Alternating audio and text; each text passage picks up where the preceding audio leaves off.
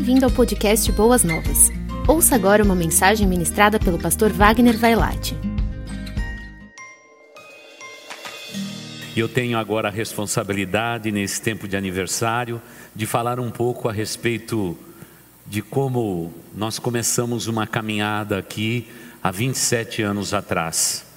Para você que nos visita hoje, tanto nos honra, a igreja não começou nesse lugar, ela começou no templo antigo, quando eu cheguei, e estávamos num grupo pequeno de pessoas, havia no hall de membros 120 pessoas, mas as pessoas que vinham à igreja eram 40, 40 fiéis, fiéis mesmo, e eles estiveram conosco naquele início de ministério. Naturalmente o tempo passou, e as coisas mudaram, a igreja cresceu e louvamos a Deus por isso.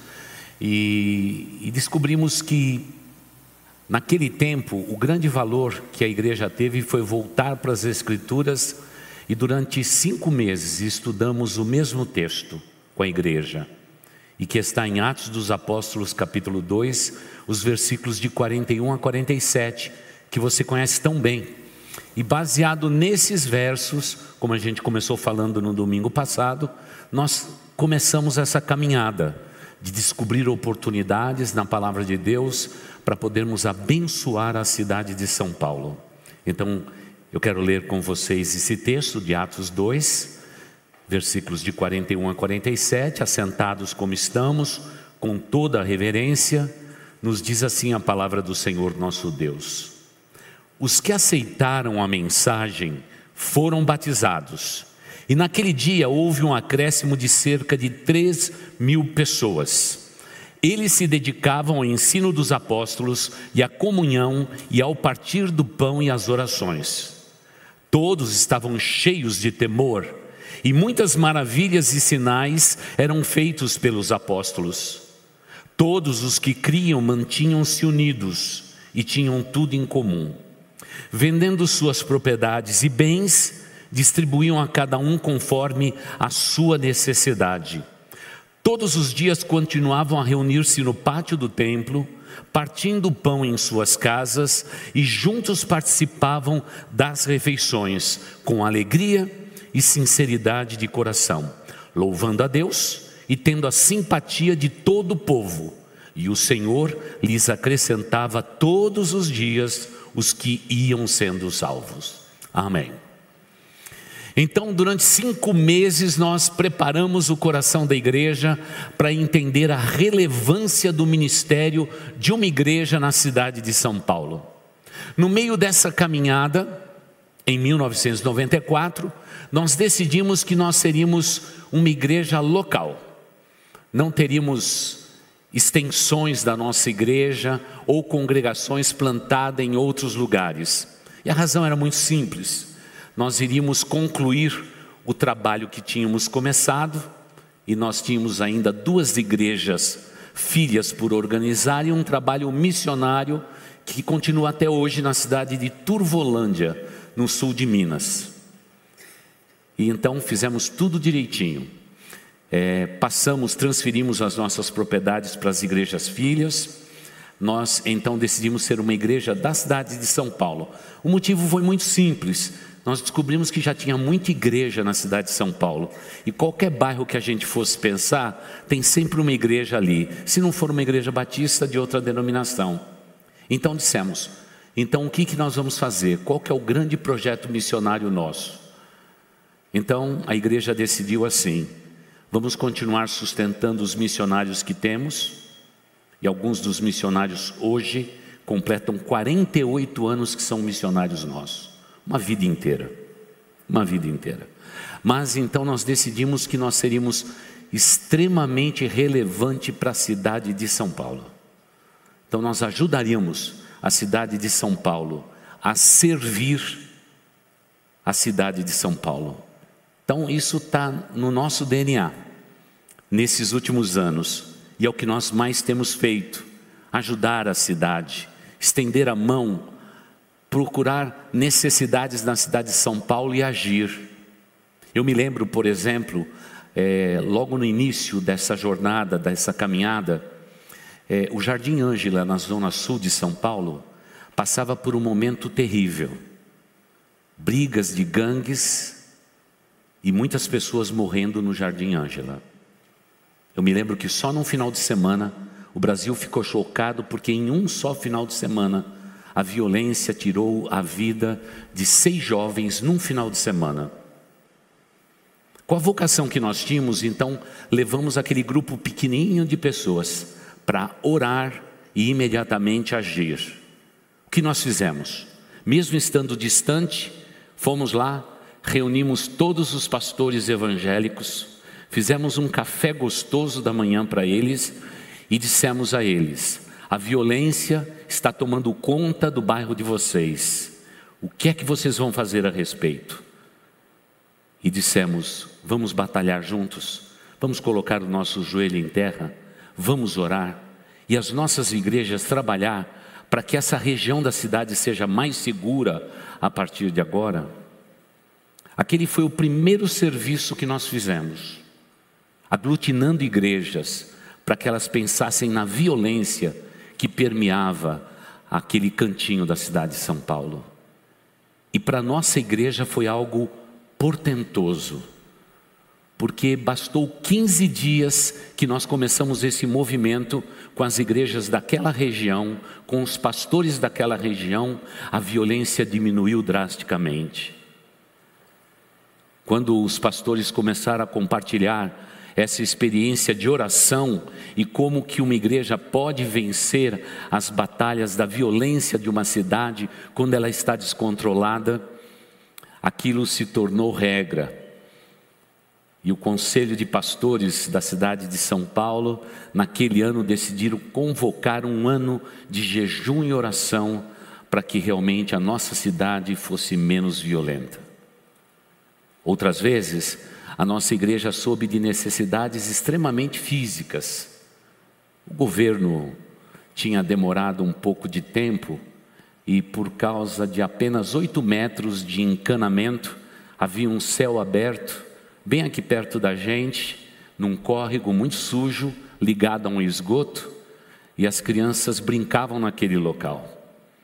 E por causa de ser divisa entre municípios, aquilo continuava aberto por 40 anos. A nossa igreja decidiu canalizar.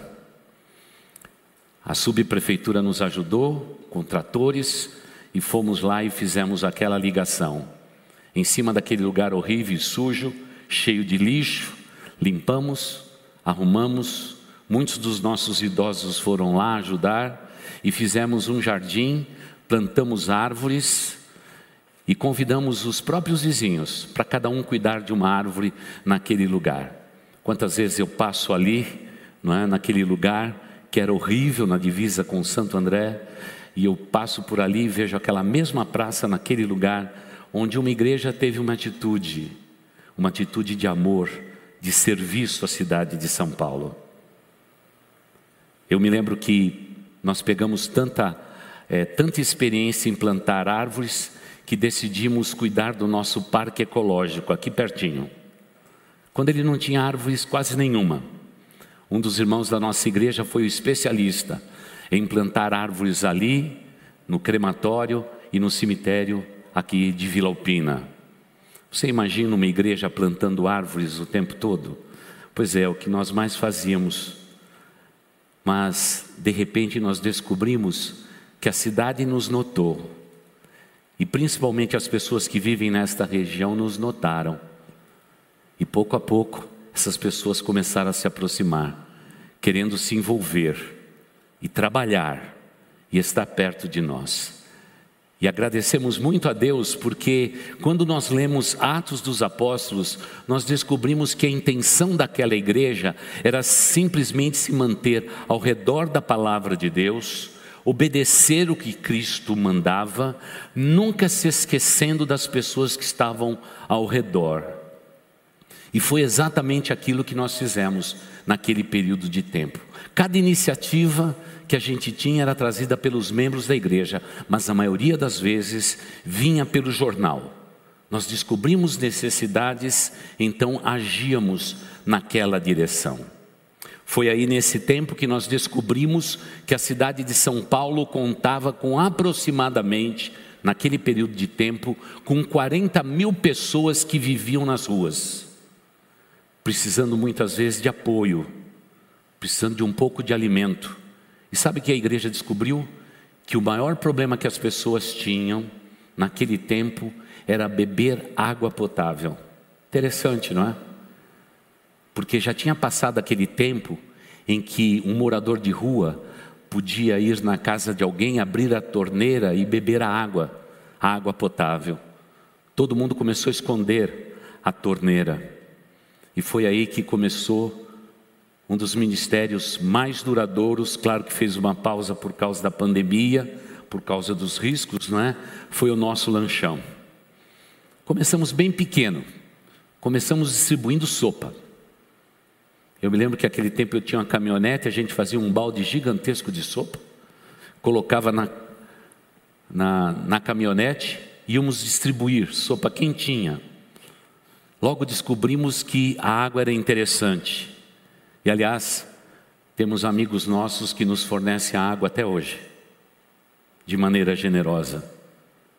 Mas também descobrimos que as pessoas precisavam também de roupas, cobertores. E aí começamos a desenvolver a boutique Boas Novas, chique, saindo pelas ruas de São Paulo e vestindo todos que precisavam. Logo depois descobrimos que havia bebês na cidade de São Paulo que viviam na rua. Hoje temos a certeza que nós temos mais ou menos vivendo nas ruas de São Paulo, no mínimo, no mínimo hoje, 200 bebês vivendo na cidade de São Paulo, junto com seus pais. É um tempo muito difícil esse que nós vamos enfrentar daqui para frente, mas já estamos nos preparando para ele. Não é? Na outra semana começamos as obras lá no templo antigo. Eu fui essa semana lá para ver. Vamos colocar ali a ação social da nossa igreja em uma nova performance, com uma nova visão, e vamos colocar também mais tarde o Instituto Boas Novas lá. Tudo como um braço social desta igreja para abençoar a cidade de São Paulo, não é? E agora vamos nos preparar, porque em novembro vamos voltar com o nosso lanchão também. E agradecemos a Deus pela oportunidade de trabalho e serviço. E muitas vezes Deus faz estranhas conexões aquilo que acontecia no centro da cidade repercutia aqui. Aquilo que estendíamos a mão para alguém em algum canto da cidade, daqui a pouco o rebote estava aqui. E pouco a pouco a igreja começou a se tornar relevante, para que a gente pudesse cumprir o que Deus nos mandava, que a gente tinha que louvar a Deus sempre e aos pouquinhos caindo na graça de todo o povo, e cada dia Deus haveria de acrescentar à igreja os que iam sendo salvos. E foi aquilo que aconteceu. Não foi nada fácil começar com aquele grupo pequeno de irmãos. E tristemente, igreja, no primeiro ano que eu estive aqui na igreja, logo da minha chegada, eu vou contar um segredo para vocês. Russo não gosta de dar trabalho. A nossa igreja é de origem russa. É inacreditável. Os velhinhos estavam esperando um pastor chegar para morrer. Tanto é que no primeiro ano eu sepultei 16 irmãos. Você imagina assumir uma igreja de 40 e logo sepultar 16? Eu fiquei conhecido no cemitério. Os coveiros diziam: de novo, pastor. Mas parece que os russinhos, velhinhos, estavam só aguardando um pastor chegar para que o culto deles fúnebre não passasse desapercebido. As lutas foram imensas, mas no entanto, pouco a pouco, Deus foi acrescentando pessoas a esta igreja, pessoas maravilhosas. Todo começo é muito difícil, mas Deus sempre honrou tudo aquilo que ele fez por nossa igreja. E se hoje estamos completando 93 anos é, de vida, né? afinal é comemorado no dia 15, estamos perto, né? Eu quero dizer para todos vocês que eu nunca nessa igreja tive a menor dificuldade com qualquer membro desta igreja, pelo contrário, todos eles amáveis, carinhosos e muitas vezes tivemos que tomar decisões muito delicadas, mas a igreja esteve sempre ao lado do seu pastor. E eu agradeço muito a Deus pela liberdade que esta igreja deu, para que nós pudéssemos então, de maneira visionária, abençoar a cidade inteira de São Paulo na medida do possível. Já fizemos coisas inacreditáveis. Muitas vezes eu me lembro agora, e até dá um frio na espinha, dizendo: Mas nós fizemos isso mesmo, fizemos. Era incrível, mas a igreja queria ser relevante na cidade de São Paulo. Eu sei que hoje tudo ficou mais fácil, não é? Muito mais fácil. Hoje nós recebemos palavra de agradecimento por quem tomou a primeira, segunda, terceira dose, não é? E que saíram de Guarulhos para estar aqui conosco. Pessoas que saíram da Baixada para passar aqui pela igreja para ser vacinado na terceira dose. Hoje, a maneira com que as pessoas falam, parece que nós já somos conhecidos. Mas, irmãos, o nosso alvo nunca foi a gente aparecer. Nós queríamos de todo o nosso coração que a palavra de Deus, a pessoa do Senhor Jesus Cristo, fosse a pessoa principal de tudo aquilo que nós estávamos fazendo. Queríamos que Cristo crescesse, porque essa era a maior necessidade que a cidade de São Paulo tinha naquele tempo. Ver uma igreja viva, trabalhando para Deus. Um dos grandes momentos que nós vivemos também foi quando trouxemos para o Brasil o Summit Internacional. Aquele foi um grande momento também. Naquele tempo onde que a maioria das igrejas não treinavam seus líderes de maneira apropriada, nós trouxemos então o Summit para o Brasil. Em parceria com cinco outras igrejas do Brasil inteiro, durante anos fomos os pioneiros em trabalhar com o Summit no Brasil. Foi um grande momento na vida da igreja. Foi um tempo maravilhoso que pudemos viver juntos aqui. E nesse auditório treinamos líderes de toda a cidade de São Paulo. Daqui a pouco o summit se multiplicou pela cidade de São Paulo, é? a tal ponto de um dos últimos anos que realizamos o grande congresso de liderança aqui na nossa igreja, nós estamos fazendo simultaneamente com aproximadamente 68 outras igrejas. Então, aquilo que começou aqui se espalhou muito rapidamente, o que foi uma bênção, um privilégio muito grande para a nossa igreja. Nesse próximo ano, vamos começar o Summit Nosso, não é? E que é um summit para treinar as futuras gerações. Já temos o nome, já temos data, era para começar o ano passado, mas a pandemia impediu. Mas nós vamos fazer um grande congresso de liderança jovem, abençoando as futuras gerações. E é o que nós vamos fazer. Sempre com o mesmo alvo, amando pessoas e ensinando a elas que sempre pessoas precisam de Deus, mas pessoas precisam de pessoas. E nós queremos ser estas pessoas. Eu sei que quando você chegou agora, ou quem sabe esses dias para cá, você viu basicamente tudo estruturado. Essa aqui era uma fábrica abandonada. A única coisa que tínhamos aqui eram paredes, as paredes externas. Porque aqui dentro, com exceção destas colunas e o prédio que tem aqui, tudo destruído. Nós começamos do zero, arrumando tudo isto mas eu jamais vou esquecer a maneira com que Deus nos deu esta propriedade. Foi algo inacreditável, algo que a gente não podia imaginar somente Deus para fazer.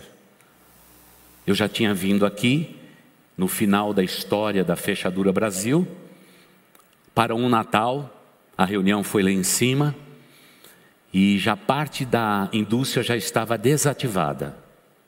Eles já estavam negociando com uma outra empresa é, para vender todos os seus ativos e maquinários. Mas eu vim aqui. E é interessante que quando você anda por aqui, você diz assim: que coisa grande. Mas lá no meu coração eu dizia: a gente tentou e a gente comprou, né? Dois terrenos ali Um já era da igreja, mas faltava um pedaço para pagar, e o outro do lado nós compramos. E era muito caro. Aliás, sempre foi muito caro né, comprar aqui. E depois que chegou o metrô, ficou pior, né? Ficou muito mais caro tudo. Como é difícil. Eu olhei para tudo isso e disse: Olha, essa é uma propriedade maravilhosa. Logo depois ela foi desativada. Quando ela foi desativada, eu só fazia uma coisa: quando passava por aqui para visitar alguém, eu fazia questão de parar o carro e orar e dizer: Senhor Deus, tudo isso desocupado, que desperdício. Senhor Deus, sabe quando você fala com Deus? Você diz: Senhor Deus, tudo isso e nós apertados. Bem que o Senhor podia dar isso para nós.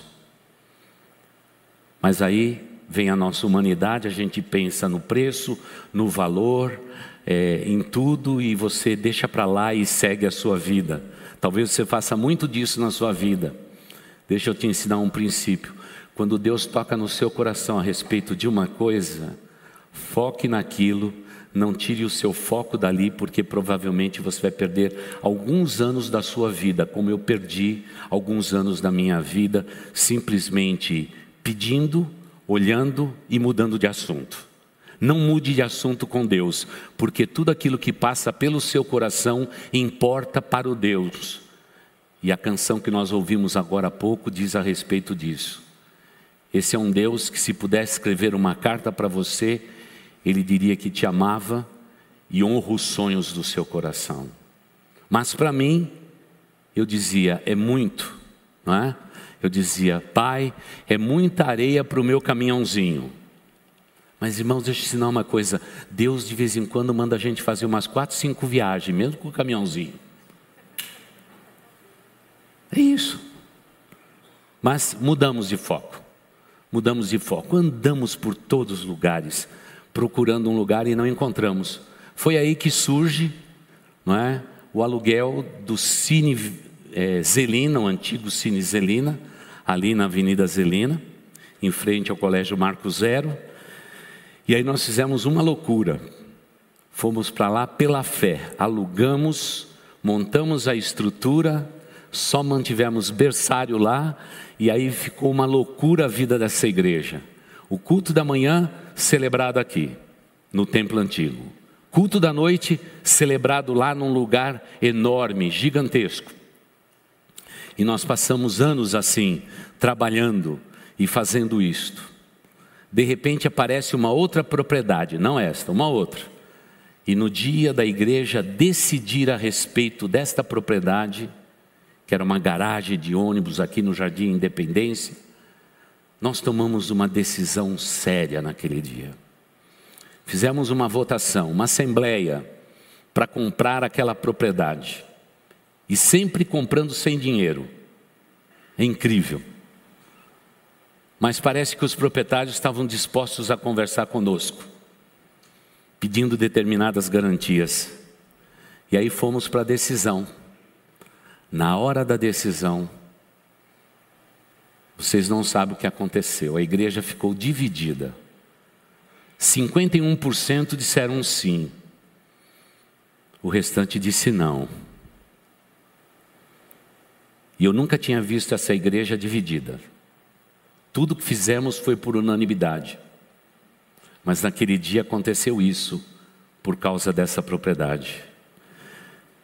Então, naquele dia, eu decidi, como presidente da igreja, desempatar a coisa e disse, pedi para que os que tinham votado a favor ficassem em pé e abrisse mão da decisão deles, porque nós não faríamos nada dividido. E eu pedi para que eles abrissem mão dos votos dados sim. E decidimos que nós não iríamos para aquela propriedade.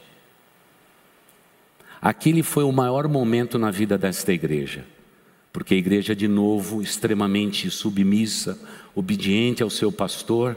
Alguns irmãos ficaram muito bravos comigo naquele dia. Depois foram falar comigo, pastor, mas nós ganhamos, 51% ganhou. Né? Mas eu disse, não, eu, eu sei o terreno que eu estou pisando. Eu sei que eu não vou fazer nada dividido nesta igreja. E naquele dia eu disse: Deus tem algo melhor para nós que nós não estamos enxergando. Foi exatamente isso que aconteceu. Aquele dia foi um dia muito decepcionante. E, e, o culto que celebramos logo em seguida parecia um velório. Você já viu uma igreja em estado de velório? Foi o que aconteceu naquele dia. Foi um desafio. Mas prosseguimos com toda a coragem e ousadia, seguindo nos propósitos da igreja. Continuamos procurando, procurando, procurando. A comissão que falava do templo do futuro continuou trabalhando, as possibilidades foram andando de um lado para o outro, e um dia nós fomos conversar é, com um gerente do banco. Eu não me lembro o que o Elias tinha para decidir administrativamente, mas o gerente chegou, o gerente do Banco Bradesco aqui nosso, sentou na nossa frente e começamos a conversar. E ele fez a seguinte pergunta: Qual que é o desafio maior que vocês têm, pastor? Eu disse: Nós estamos precisando de uma propriedade para colocar a igreja. Tudo aqui está muito apertado, nós estamos multiplicando cultos e a gente tem um telão do outro lado da rua. Ninguém queria ir para o telão, era um drama. Né? O pessoal saía, voltava para casa, os cultos cheios, mesmo multiplicando cultos, o templo antigo não conseguia comportar todo mundo, era difícil. E aí o gerente olha para mim e diz assim: Você sabe que eu tenho um irmão que ele é corretor e ele conhece o dono de uma propriedade aqui do lado? É uma propriedade grande, pastor, por que vocês não compram aquilo? E eu falei assim: Qual que é a propriedade? Ele falou: da Fechadura Brasil. Falei, sério? Sério. Ah, então chama aí o, o seu irmão, eu quero conversar com ele. E ele veio. Não é? Sabe como é corretor, né? Corretor não larga do pé da gente, né? Querendo uma comissãozinha, né? Muito justa. E amada igreja, os irmãos mais antigos se recordam disso. Colocamos a igreja em oração, Começamos a negociar, foi uma negociação longa, porque de novo nós não tínhamos dinheiro nenhum. Mas aí acontece os milagres que só Deus pode fazer. Só Deus pode realizar. Fomos para a negociação final e enquanto os nossos líderes, os nossos advogados estavam todos ali, pronto para fechar a negociação, o dono desse imóvel chegou com uma sacolinha na mão, cheia de chaves, e disse: Pastor, propriedade é de vocês. E aí os advogados dele disseram: O senhor não pode falar isso, porque tem um monte de detalhe para ser resolvido. Não, não, vocês ficam aí resolvendo porque o pastor vamos tomar um café. E eu já fui carregando as chaves desse lugar. É engraçado que nenhuma daquela chave entrou em qualquer fechadura. Porque ele mesmo já estava fora daqui há quase 16 anos. Mas ele, aquele era o patrimônio que ele tinha. Eu segurei o patrimônio, tomei o café com ele, mas eu disse para mim mesmo: Deus fez um milagre. Amada igreja, nós estamos hoje aqui, mas demoramos dois anos para começar a pagar essa propriedade, porque ele deu de carência para nós, porque nós não tínhamos dinheiro. Mas eu confesso para vocês, e com isso concluo, afinal estamos contando história e fazendo uma pequena devocional para vocês. Para que principalmente os recém-chegados saibam que esta igreja é uma igreja que experimentou milagres nesses últimos 27 anos. Eu me lembro de entrar com aquela sacolinha na mão pelas ruas de baixo. Elias, Marcos Soler, a turma toda estava aí, feliz da vida, todo mundo querendo conhecer a propriedade, andar por propriedade, porque agora era nossa. E eu lá no fundo disse: Meu Deus do céu, vendo todos os escombros, todas as paredes caídas, eu disse no meu coração: Senhor, o que, que eu vou fazer da minha vida? Sem dinheiro, comprar seis mil e poucos metros e tendo que já um projeto preliminar na mão para que a gente pudesse construir realmente é, uma propriedade grande como é hoje, não é? 11 mil, 12 mil metros quadrados de área construída. Os irmãos deu uma paura, um medo, um pavor, que a minha vontade era de sentar e chorar. Mas você sabe, pastor não pode sentar e chorar. E aí eu disse assim: Senhor Deus, me socorre, me dá paz no meu coração. E aí o celular tocou, naquele exato momento. Eu tinha ido ao Recife e desafiado uma igreja inteira a que ela pudesse expandir as tendas. E aquele pastor ligou para dizer: Wagner, eu quero dizer que nesta tarde eu fechei negócio naquele terreno que você sugeriu. Nossa igreja está crescendo e nós estamos glorificando a Deus. E Wagner, comprei sem dinheiro nenhum. Eu falei: essa história parece comigo. Claro que ele comprou 250 metros. E eu estava comprando 6 mil metros. Mas sabe o que aquele telefone representou para mim? Que o mesmo desafio que aquela igreja pequena, no Grande Recife, tinha para crescer, Deus estava dando o mesmo privilégio para nós para começar a crescer. Deus tirou todo o medo do meu coração, porque pastor sente medo, viu? Não é só você, não, eu também. Deus tirou todo o medo e naquele momento me deu paz. Saí e eles começaram a perguntar: Pastor, o que vai ser aqui? O que vai ser aqui? Eu disse: Olha, aqui vai ser dois salões, salão alfa e ômega. Olha, aqui vai ser realmente a área comum, os sanitários. Olha, aqui vai ser isso, aquilo, aquele outro. Fomos andando e eu mostrando para eles tudo como seria, porque a gente já tinha basicamente rabiscado tudo. E naquele dia eu descobri claramente que mesmo às vezes a gente sentindo medo, Deus é aquele Deus que vai sempre conosco, desde que a gente faça o seguinte: que todos os dias nós possamos continuar atrás dos nossos objetivos, reunindo-se no pátio do templo. E tudo isso nós fizemos aqui dentro. Partimos o pão quando tudo era escombro Participamos de refeição aqui dentro com alegria e singeleza de coração. E se você hoje está aqui confortável, o ministério infantil todo ajeitado para poder te ajudar você assistir esse culto, eu quero dizer para você que você deve agradecer aos membros de anos atrás que disseram sim para Deus num tempo tão difícil. Eu sei que nós passamos pela pandemia, mas não me canso de, de, de repetir. Querida igreja, amados irmãos, nós seremos lembrados num futuro bem próximo como as pessoas que fizeram as melhores coisas nos piores tempos.